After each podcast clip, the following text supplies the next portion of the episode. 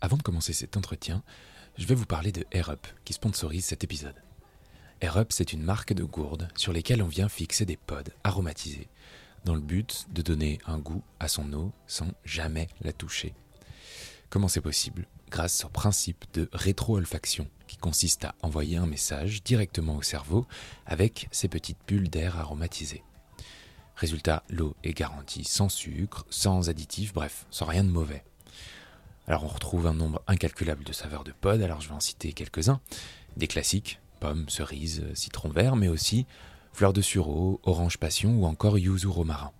Alors qu'on se le dise, euh, l'été étant euh, plutôt bien installé, c'est une bonne manière de s'hydrater de façon un peu ludique pour celles et ceux qui ont du mal à boire de l'eau.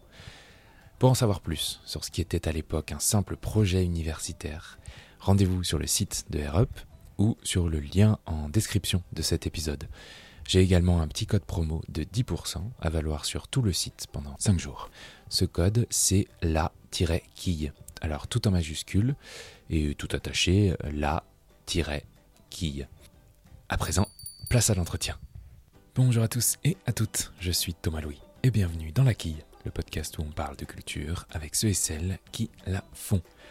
Cette semaine, je reçois l'écrivaine Lisa Balavoine pour parler, entre autres, de son nouveau livre, Ce qui s'aime se laisse partir, publié aux éditions Gallimard. Écrit en fragments et en trois grandes parties, ce livre raconte la relation entre une fille et sa mère, remplie de paradoxes, comme deux tortues dont les carapaces se cognent. Une relation paradoxale, oui, mais jamais loin de l'amour qui fera écho à bon nombre d'enfants, quel que soit leur âge, peut-être vous. Alors avec Lisa Balavoine, on a parlé de ce duo mère-fille qui a fondé bon nombre de ses souvenirs aujourd'hui, de l'importance de la construction de la mémoire pour la mère que Lisa est devenue, ou encore de la forme autofictive qui intéresse l'écrivaine mais aussi la lectrice. Bonne écoute Bonjour Lisa Balavoine. Bonjour. Les rapports aux parents, ils sont souvent sont souvent complexes, pas toujours, pas toujours négativement, mais il semble, il semble évident que les choses sont pas toujours fluides avec les parents et, et ta relation avec ta mère est un très bon exemple de ça. On voit notamment ce que je viens de dire au, début d'un côté, elle te reproche des tas de choses alors que tu es, euh, une enfant, et de l'autre, elle te dit euh, qu'être ta mère est la seule chose qui compte dans sa vie. Est-ce que euh, ce qui pourrait la définir, ce qui pourrait vous définir, c'est cette, euh, cette espèce de dualité, ce, paradoxe, parce que c'est quelque chose que j'ai trouvé très présent dans ce que tu en dis. Euh, oui, mais je pense que c'est aussi euh, cette idée de paradoxe, c'est ce qui me reste euh, vraiment de ma mère, Ouais. que jusqu'au, qui reste jusqu'au bout un mystère pour moi. Je pense que dans les deux cas, il y avait une sincérité. À la fois quand elle me disait que j'étais tout pour elle et, et les moments où, au contraire, d'une certaine façon, elle, elle ne me comprenait pas ou elle Mm. me parlait comme si je n'étais pas son enfant. Enfin, je, je pense que les deux, euh, pour elle, étaient euh, tout aussi sincères et, et tout aussi nécessaires. Euh, la question, c'est quand on est une enfant, on ne comprend pas ce type de comportement. Est-ce que tu dirais que peut-être que cette relation, elle tenait aussi parce que vous n'aviez que l'une pour l'autre, euh, qu'il n'y avait personne entre vous dans l'absolu? Ah, mais ça, ça j'en suis, euh, j'en suis convaincue. C'est-à-dire que, et je le dis dans le livre, on, était un couple. Euh, Ouais. Je pense qu'on était vraiment devenu un couple et, et, et je n'étais pas vraiment considérée comme une enfant. J'étais son interlocutrice et donc elle me confiait tout. euh, qu'il s'agisse des, des problèmes amoureux, des problèmes d'argent, des problèmes de sa vie, enfin de son insatisfaction à vivre Mm. et de son sa douleur euh, d'être au monde. Euh, elle me le disait euh, sans filtre.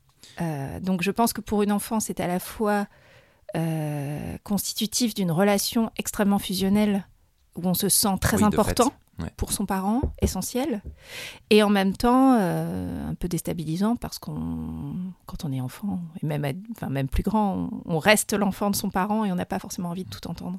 Est-ce que tu t'es déjà senti euh, appartenir à une famille un jour? Euh, ce concept un peu flou et en même temps très... alors, forcément, euh, d'une certaine façon, oui, je, je faisais partie de cette famille, surtout que la famille du côté de ma mère est une famille très nombreuse, dont, avec qui je n'ai quasiment plus aucun rapport aujourd'hui. Ouais. Depuis qu'elle n'est plus là.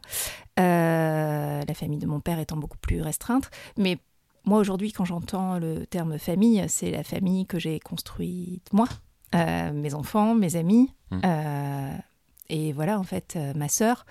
Mais c'est vrai qu'il y a, c'est une famille assez restreinte et une famille choisie. une famille choisie. Et, et, tu viens de parler de ta sœur parce que dans le livre, tu en parles un peu. Un jour, tu as 10 ans et tu as une petite sœur. quel effet, quel, quelle détonation sa naissance elle a provoqué dans ton lien avec ta mère?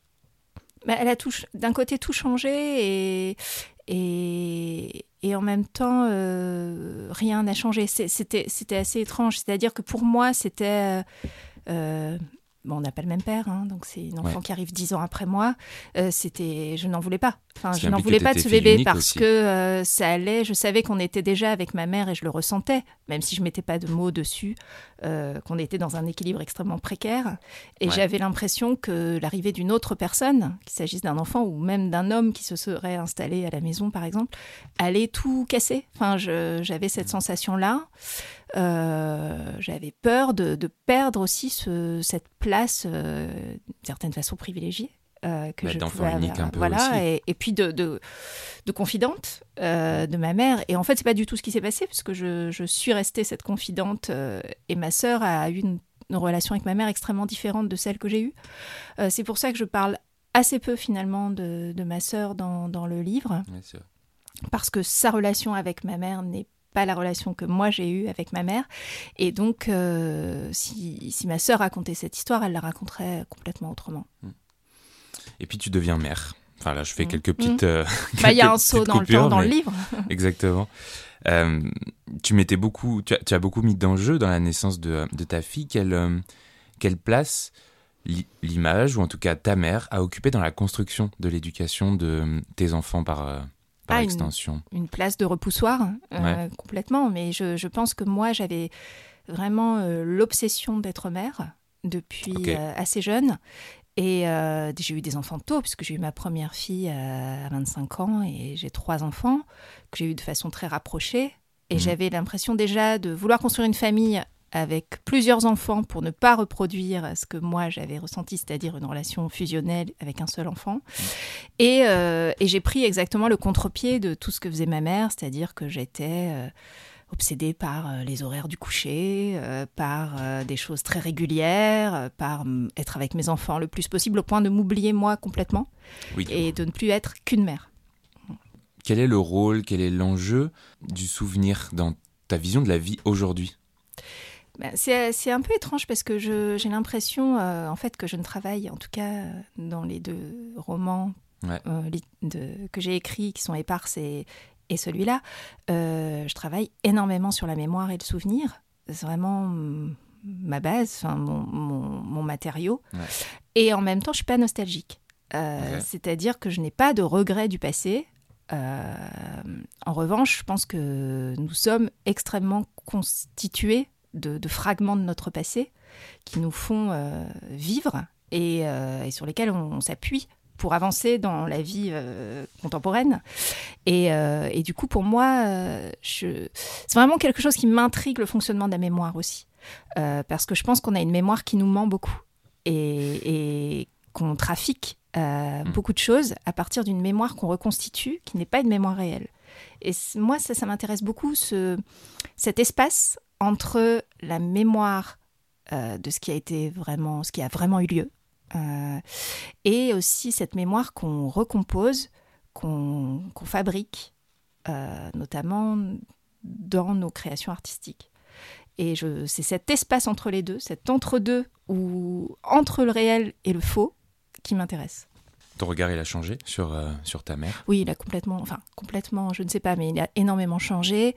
Euh, c'est terrible de se dire qu'il a fallu qu'elle meure pour que mon regard change. Mm. Euh, mais il a changé parce que j'ai pardonné, parce que je me suis rendu compte que moi, j'avais été très en colère, sans doute pour de mauvaises raisons. je me suis rendu compte aussi maintenant, en étant mère d'adolescents, à quel point le regard des adolescents est très dur sur euh, un parent. Il paraît. Euh, voilà. Moi, je, je, traverse avec trois enfants des, des choses très différentes.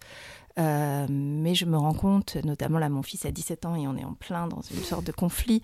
et c'est difficile. Enfin, pour moi, c'est difficile de, après tout ce que j'ai cru mettre en place pour faire bien, de me rendre compte que quoi qu'on fasse, on ne fait pas bien.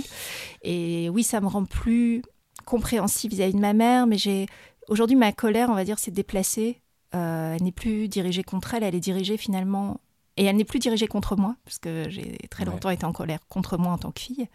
Mais elle est dirigée aussi contre finalement cette société euh, et, euh, et, aussi l'entourage familial qui n'a pas su ou n'a pas voulu aider quelqu'un en détresse. Euh, et puis bon, alors après, on pourrait élargir ça aussi au fait d'être une femme seule euh, dans une euh, voilà dans une société où pour elle tout était difficile et où elle, se sentait complètement abandonnée de tous, des hommes, du monde, de ses enfants, et finalement me dire qu'elle a été très malheureuse. Et c'est surtout ça que je garde en fait, l'image de, quelqu'un d'assez désespéré et, et que je n'ai pas toujours su accompagner euh, comme il aurait fallu. Tu crois aux au, fantômes Est-ce que tu as cette sensation que parfois elle est là ou euh? Euh, j'ai pu avoir cette sensation. alors, il y, y, a cette phrase que je cite qui est dans le film de Christophe Honoré, Chambre 212, où Chiara Mastroianni dit Je crois aux fantômes nécessaires. Hmm. Euh, et je suis assez d'accord avec cette phrase. C'est-à-dire que je crois qu'on a des fantômes nécessaires, mais tout est dans le nécessaire. Et euh, finalement, on, garde des choses en nous volontairement, je crois. Euh, qu'on choisit de ne pas mettre de côté, euh, qui peuvent être des présences. Mais alors là, ça peut être au sens large, c'est-à-dire peut être des fantômes de, gens qu'on a vraiment côtoyés ou des fantômes. Euh, enfin, moi, j'ai l'impression, par exemple, je sais pas, que le fantôme de Virginia Woolf est quelque part un peu chez moi. Alors qu'on est d'accord que tu n'es pas censé l'avoir côtoyé. Je ne l'ai pas connu. Donc, je, je, pense qu'on a effectivement mais ça c'est moi, je suis pas du tout ésotérique, je ne suis pas croyante. Donc je mais il y a, y a, quelque chose de j'aime l'idée qu'on a ces présences qui nous accompagnent qui sont comme des espèces de, de, refuges. Euh, et, ça, j'aime cette idée, c'est vrai. Et finalement, ma mère ne m'apparaît plus, euh, ce qui a été le cas euh, les premières années après son décès. là, ça va faire cinq ans. Mais au moins les deux premières années, je rêvais énormément d'elle. Euh, elle revenait beaucoup, euh, je la voyais partout. J'avais l'impression que si je croisais quelqu'un dans la rue qui lui ressemblait, euh, ça pouvait être elle si mm. elle se retournait. J'entendais, j'avais l'impression que les chansons qu'elle écoutait passaient tout le temps, alors que je les convoquais pas. Et, mais, mais en fait, ça, c'est aussi ce qu'on a envie de voir. on fabrique nos propres signes. Euh, d'autant plus quand on est écrivain, on fabrique du signe. Mais, mais, euh, mais là, je crois qu'on fabrique nos signes aussi dans la vie au quotidien mm. parce qu'on on en a besoin euh, et dont tout est dans le nécessaire. Nécessaire. À un moment dans le, dans le livre, tu, tu racontes qu'à l'époque, tu voulais être comme elle quand tu seras grande, comme ta mère, que tu, que tu voulais être elle Allons jusque-là, tu, tu limitais même, tu essayais ses bijoux, elle te, elle te fascinait. Tout à l'heure, tu as dit que tu es, euh, la, colère contre toi s'est déplacée. Euh, alors, il semble que ce soit à peu près peine perdue que tu lui ressembles, euh, que tu limites à la perfection. Mais est-ce que la femme que tu es devenue aujourd'hui est potentiellement fière de ce qu'elle est devenue? De moi-même Ouais. Ah bah ça, c'est très compliqué. Hein. Je pense que j'en suis pas encore à l'idée de la fierté. Par contre, euh, euh, j'ai quand même une. Plus le temps passe et plus, euh, on va dire que j'ai, même si j'ai un peu de mal avec ce mot qui est utilisé à toutes les sauces, plus de bienveillance hmm. envers la femme que je suis devenue. je pense que pendant longtemps, j'ai voulu faire les choses contre et, aujourd'hui, il n'y a plus que voter. Je pense que je fais contre. Mais globalement, euh, globalement aujourd'hui, je fais ce dont j'ai envie quand j'en ai envie, évidemment, avec les contraintes de la vie quotidienne. Mais je suis heureuse, en tout cas, par exemple, de m'être euh, autorisée à, aller vers l'écriture euh, après mes 40 ans. Mais il m'a fallu quand même 40 ans pour, pour me dire que je pouvais prendre ce droit-là euh, euh, donc oui, j'ai cette fierté aujourd'hui de me dire que j'ai réussi des choses seule. Et, euh, d'être devenue, oui, une femme un peu en accord, en tout cas avec mes convictions et, et enfin, l'image que je pouvais avoir de, celle que je deviendrai plus tard. Ce qui est déjà pas mal. tu pensais, tu viens de parler d'écriture, tu pensais un jour écrire un livre sur ta mère, ça a été euh, ça a été un projet dès lors que tu as commencé à, toucher du doigt la publication, etc., ou, pas du tout? Mais je pense que je pense que Éparse déjà est un livre en grande partie écrit, même si elle apparaît peu, euh, sur ma mère ou pour ma mère, peut-être pour ma mère. et qu'elle n'a pas pu lire puisqu'elle est décédée juste avant la parution. Et, euh, et je pense vraiment que tout ce que j'écris euh, est emprunt, on va dire, de sa présence Mm. ou de son image. Parce que même le livre euh, pour ados que j'ai écrit euh, entre les deux, euh, il y a un personnage de mère, euh, la mère de Roméo, euh, qui ressemble euh, énormément à ma propre mère. Donc je, je- maintenant, le challenge, c'est de savoir si je peux me détacher d'elle. Et en même temps, j'ai l'impression, euh, j'ai mis énormément de temps à écrire euh, Ceux qui s'aiment se laissent partir. Et euh, j'ai l'impression d'avoir d'être allée au bout de ce que je devais faire, en tout cas sur, avec elle. Mm. Et, euh, et je ne sais pas si j'écrirai autre chose. Enfin, je, je- Ok. Pour l'instant, je, je me dis que finalement, tout ce que j'ai écrit jusqu'ici, c'était pour arriver à ce texte-là. Et, et il me plaît comme il est. Et, j'ai l'impression d'être juste, d'être arrivé à un seuil de justesse pour moi qui est important.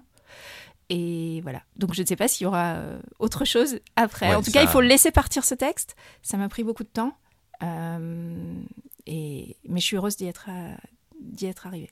Ce texte, il ne, il ne répond pas à une espèce de euh, d'ordre de ta mère qui t'avait dit si tu écris, j'aimerais que tu parles de moi. Mais c'était pas un ordre en fait, c'était bon, Non, déjà. j'imagine que c'était pas un ordre, Pour de sa part, c'était un vrai questionnement parce qu'on ne parlait pas des choses qui nous Ouais. euh, qui nous animaient intérieurement. Euh, ce n'est qu'après son décès que je me suis rendu compte qu'elle euh, qu'elle écrivait elle-même, par exemple. Hier, j'ai encore lu une partie de son journal euh, avant, avant de venir euh, ici ce matin. Mm. Euh, c'était pas une demande, je pense que pour elle, c'était vraiment un besoin de- d'exister. Et quand elle a su que j'écrivais, euh, c'était est-ce que tu me feras une place en fait? Ouais, dans, ce que tu écris Est-ce que je vais être là? Est-ce que je vais être dans ce texte? Est-ce que, est que je peux avoir cette existence-là? Et je pense que pour elle, c'était vraiment exister, enfin être quelque part, être reconnue. Et Mm. c'est ce qui lui a toujours manqué, je crois, dans sa vie. Et peut-être que, voilà, j'espère qu'elle serait heureuse d'être aujourd'hui l'héroïne d'un texte. Je voulais juste revenir parce que euh, parce que c'est peut-être important euh, sur euh, sur l'époque de, de- dans Mhm. laquelle a vécu ta mère. Elle était beaucoup plus joyeuse, beaucoup plus euh, permissive.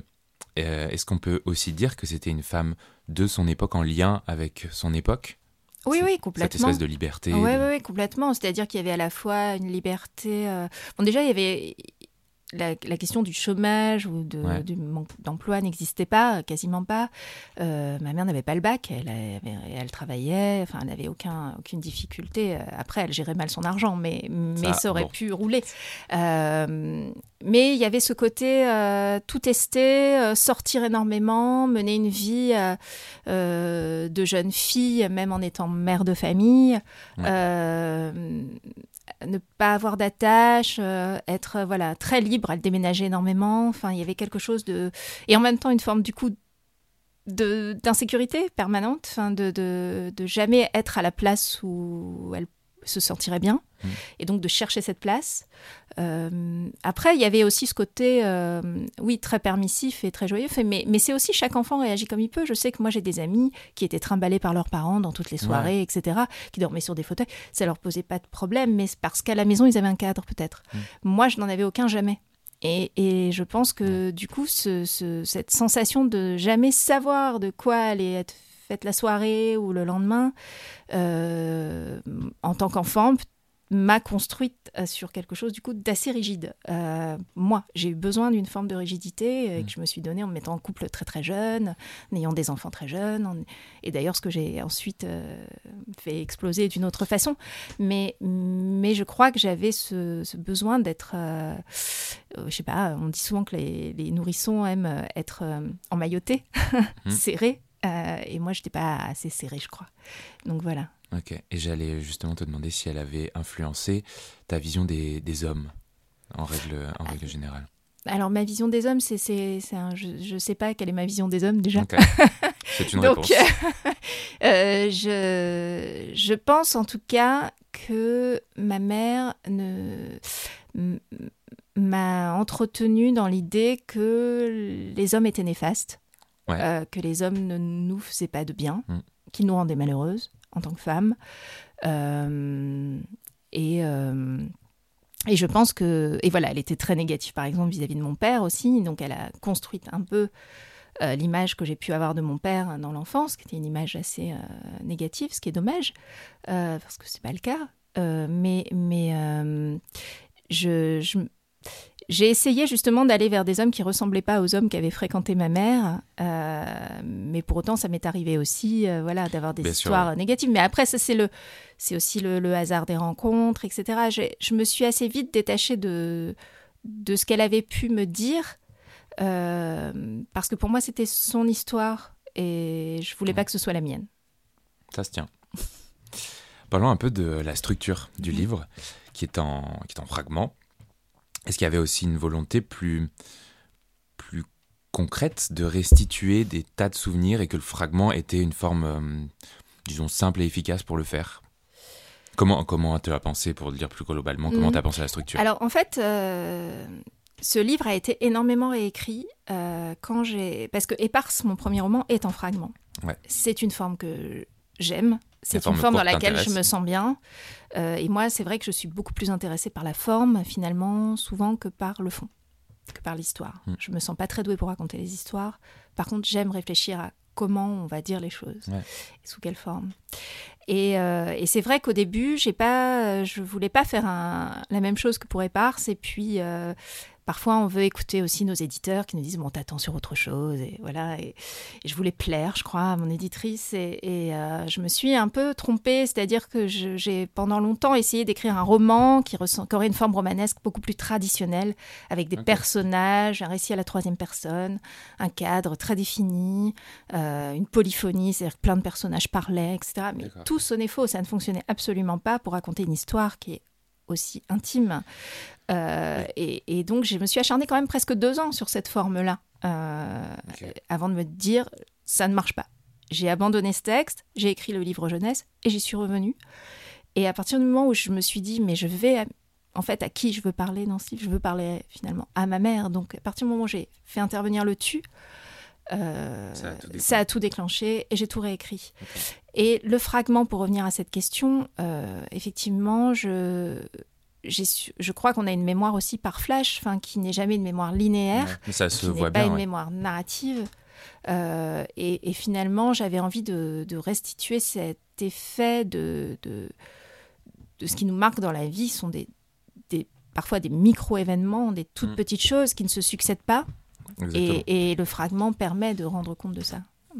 En faisant aussi cette petite analogie avec la tortue, euh, que, dont je n'ai pas parlé, mais euh, mm. qui est peut-être ton animal totem, je ne sais pas. Non, alors là, en plus, je ne crois pas trop ces trucs d'animal totem.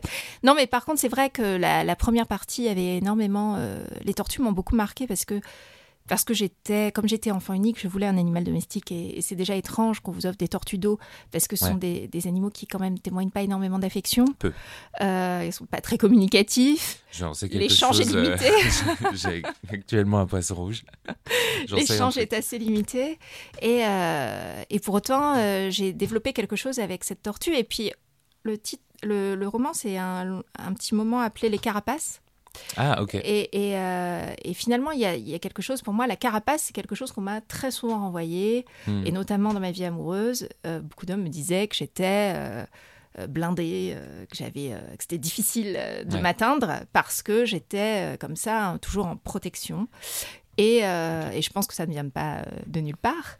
Mais finalement, je me suis rendu compte, et on en a discuté avec mon éditrice, que, que le, cette image de la tortue était vraiment très symbolique de cette relation avec ma mère où on se heurtait plus qu'on ne s'approchait. Enfin, on était comme deux animaux dos à dos.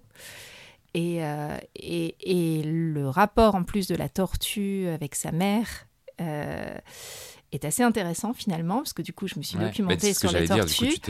et il y a un abandon hein, de la mère des petits qui les couve jusqu'à la naissance et qui ensuite les, les laisse se débrouiller. Euh, il y a quelque chose d'assez féminin dans la tortue, parce qu'on dit la tortue, même quand c'est un mâle. Euh, et euh, et il y a quelque chose de voilà d'assez. je me suis rendu compte qu'en fait ça parsemait un peu un peu ma vie. voilà. et puis il y a ce rapport à la mer et à la mer, l'élément aquatique, que, qui est intéressant puisque enfin moi j'ai mis les cendres avec ma soeur, on est allé porter les cendres de ma mère dans la mer. Et euh, j'ai eu ce- cette image de, du, du retour à la mer que, que font les tortues à ce moment-là, hein, quand elles courent pour atteindre l'eau euh, et s'en sortir. Tout colle. Et dans cette perspective, euh, le- l'autofiction, l'écriture de l'intime surtout, c'est des choses qui te- qui t'intéressent pour potentiellement la suite, mais en tout cas qui t'intéressent en tant que- qu'autrice? Oui, non, mais moi, c'est vraiment de plus en plus ce qui m'intéresse en tant que lectrice déjà. Euh, ouais, ouais, C'est vraiment euh, de plus en plus ce que je lis. Euh, euh, L'autofiction m'intéresse énormément, mais aussi toutes les formes à partir de soi, euh, même dans, même dans l'art, enfin, je, Ouais. plus globalement que la littérature. hein. Euh, et puis, et puis j'ai pas du tout ce regard négatif sur l'autofiction qu'on peut porter parfois. Pour moi, c'est un genre à part entière qui est pratiqué depuis finalement très très très très longtemps. On prend les écrits des saints euh, Mm. euh, dans le- au Moyen Âge, ils parlaient d'eux-mêmes hein, dans leur rapport Ouais, ouais, à la croyance, mais ils parlaient d'eux-mêmes. C'était souvent des journaux très intimes en fait. Euh, et, et oui, parce que moi, ce qui m'intéresse finalement, dans les, de- je crois, en tant que lectrice, hein, surtout, c'est de sentir la personne derrière le, le texte, de la deviner, de voir ce qu'elle vient chercher en elle quand elle écrit. Euh, la fiction m'intéresse assez peu. C'est J'en lis, hein, écrire des mais, histoires ne mais t'intéresse pas. euh, non, non, ça m'intéresse pas. Et, et, euh, et alors pour l'écriture, en fait, c'est parce que c'est- la chose qui me vient, parce que je pense que euh, nous-mêmes euh, sommes des sujets assez inépuisables de réflexion. Euh, Il paraît. et qu'on peut, sans dimension psychanalytique pour autant, hein, l'écriture, c'est pas une thérapie, mais je pense que avant de pouvoir m'intéresser aux autres, même si je m'intéresse aux autres, je crois que là, déjà, faire le tour de soi et de nos différentes euh, facettes, euh, euh, c'est déjà un gros travail. Et puis c'est vrai que par exemple, si on prend... euh, il y a plein de fois où j'ai lu des autofictions où, Mm. où c'est un jeu qui est très présent et qui est très intime et qui est très personnel, et pour autant, j'ai l'impression que ça parle de moi. Donc je me sens Oui, concernée en tant que lectrice dans le jeu des autres. Euh, Voilà. Qui est très rimbaldien, mais en tout cas, c'est ça, ça c'est pas d'aujourd'hui l'autofiction et, et je pense pas que ça disparaisse. Euh, je Oui, crois qu'on est, euh, qu'on est nous-mêmes des, des, des sujets. Il faut pas et c'est pas honteux de, de, de s'intéresser à, à soi. C'est pas pour moi, je ne vois là aucun narcissisme ni nombrilisme ni tout ce qu'on Mhm. peut faire comme euh, cri, comme reproche euh, à l'autofiction. Je vois juste euh, une sorte de quête et, euh, et l'art, euh, enfin, la démarche artistique, c'est une quête de soi, des autres, du monde, euh, et on peut la faire par plein de chemins. Tout est dit. Euh, je vais euh, te poser, parce que tu as en même temps répondu à la question, j'allais te parler du, du fait que tu es une lectrice. Je sais pas si tu as des Mm. choses à rajouter dessus, mais si tes goûts se sont affinés, si je ne sais pas. Oui, bon, de Si toute ça a façon, influencé ton écriture. Alors, influencer l'écriture, je ne sais pas. Euh, je pense que c'est très difficile de répondre à cette question parce que je pense qu'on plus on lit et plus on est nourri de choses. Euh, euh, il y a beaucoup de livres ici, je pense que c'est un peu la même chose pour toi. Je, moi, je sais pas. Je, suis avant tout lectrice, clairement. J'écris très peu. Ok, Euh, je n'ai pas du tout une pratique de l'écriture quotidienne. Euh, J'écris un peu par fulgurance, on va dire, de, de façon assez impulsive. Du coup, les fragments, ça, ça aide aussi, de manière très C'est concrète. pour ça que la forme courte me, me Ouais. correspond bien. Euh, et j'écris que si vraiment j'ai l'impression d'avoir quelque chose à dire, en fait. L'écriture euh, ne me vient pas comme euh, un besoin. Je sais qu'on entend souvent des écrivains dire, euh, voilà, c'est que j'en ai Ouais. besoin tous les matins, je me mets à ma table. Et Mais c'est pas moi, un labeur. Pas du pas tout, un- pas du tout, du tout. C'est vraiment, il y a une notion de plaisir dans l'écriture et une notion de nécessité. Voilà, je reviens toujours à la nécessité. euh, pour moi, je pense pas du tout au lecteur en revanche quand j'écris, vraiment pas. Euh, c'est vraiment une démarche extrêmement personnelle. Euh, et euh, je sais plus quel était le début de la question. Bon, oui, si, je, lecture, ben, je lis beaucoup plus. Enfin, je pense que je lis vraiment énormément. Et que c'est euh, de pire en pire. C'est-à-dire, en fait, euh, bon, d'abord, il y a de plus en plus de livres qui paraissent, mais le champ, en fait, se réduit énormément parce que je me rends compte que je lis plus du tout, quasiment, de littérature étrangère. Je lis plus du tout de polar, alors que j'ai eu des périodes où j'en lisais énormément. Je, je, je, je suis de- vraiment sur la littérature contemporaine euh, beaucoup d'auteurs euh, qui sont des femmes. Alors c'est un, je pense que c'est un hasard, mais les sujets m'intéressent davantage. Et surtout l'autofiction, du coup? Ou- Et pas mal d'autofiction, ouais, ouais, ouais. Euh, Au moins, ça a le mérite d'être. Oui, et, mais pour autant, c'est pas forcément une source d'inspiration pour ma propre écriture. C'est juste qu'en tant que lectrice, j'aime être, euh, j'aime Mm. être dans, en lien direct, on va dire, euh, sans filtre de personnage ou de décor, Ouais. avec la personne qui écrit. Euh, je vais te poser la dernière question que je pose à tous mes invités, à toutes mes invitées. Est-ce que, euh, est-ce que tu as un ou plusieurs coups de cœur culturels à nous partager? Alors, je peux en donner trois? Tu peux en donner 12. D'accord. Alors mon premier, euh, c'est vraiment tout, tout, tout, tout récent. Euh, en fait, c'est un livre surtout de, photographie, euh, qui est euh, le livre qui s'appelle Catalogue de Barbara Ivins, euh, qui est donc une artiste, euh, une photographe et artiste belge. Euh, il se trouve que je l'ai rencontrée euh, il y a peu de temps, parce qu'elle m'avait demandé d'écrire la préface de ce livre que je n'ai finalement pas écrite, mais du coup, ça a été malgré tout une, une sublime rencontre. Oui. Mais, mais en fait, ce qui est fou, c'est que donc euh, cette, euh, cette artiste, a- après un déménagement, a décidé, et c'était un peu avant le confinement, de, de photographier tous les objets chez elle, mais absolument tous. Donc il y a, je crois, euh, presque 13 000 objets. Euh, moi, je pense que j'en ai beaucoup plus chez moi.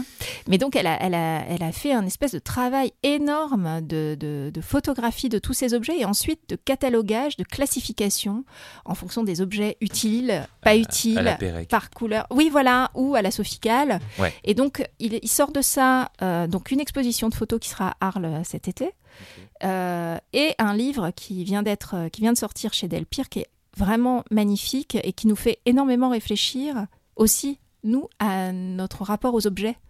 euh, Oui, et au rapport pas- à ce qu'on met chez nous et à quel point ça nous représente ou pas et, et à Mm. quoi on tient finalement. Il y a aussi beaucoup de textes dans ce livre, enfin c'est un livre euh, vraiment euh, assez magique. Donc ça c'est mon coup de cœur on va dire en art. Ok. Euh, ensuite mon dernier coup de cœur cinéma c'est le film Les Passagers de la nuit de Michael Hers Ouais. que j'ai vraiment adoré.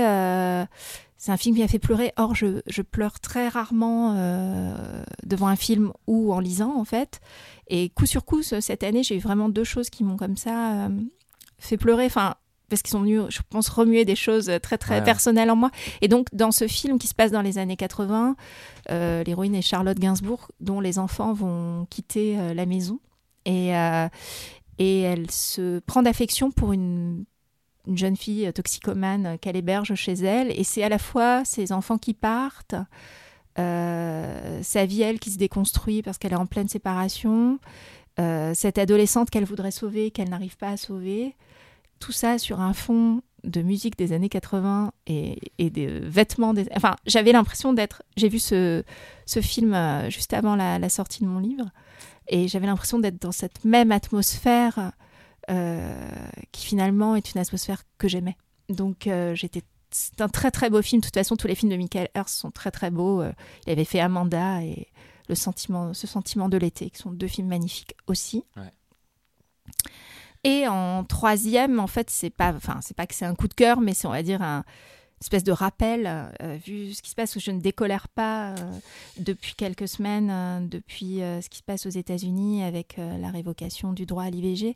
Et donc, ben, il faut relire l'événement de, de Danny Arnaud et aussi voir le film euh, d'Audrey Diwan, qui est, qui est- qui est vraiment super, euh, superbe et, et très, très dur. euh, mais parce que je pense que c'est une lecture indispensable pour se rendre compte à quel point on pourrait revenir à ça Mm. Et qui ne, enfin, à quel point les, les droits des femmes sont toujours euh, fragiles, euh, euh, menacés euh, très vite et que tout peut basculer.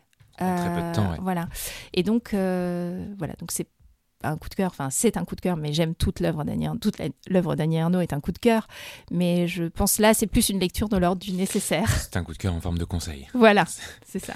Super. Merci beaucoup, Isabelle Avon. Merci. Et bien voilà, la quille, c'est terminé pour cette semaine, mais on se retrouve très vite avec une nouvelle invitée ou un nouvel invité pour parler culture. Merci encore à Europe d'avoir été le partenaire de cet épisode. Je vous rappelle que vous pouvez retrouver le lien pour découvrir tout ça en description du podcast. En attendant, n'hésitez pas à vous abonner, à vous abonner aux réseaux sociaux de la King, notamment Instagram, et puis à en parler autour de vous, tout simplement. Merci beaucoup pour votre écoute et à la semaine prochaine.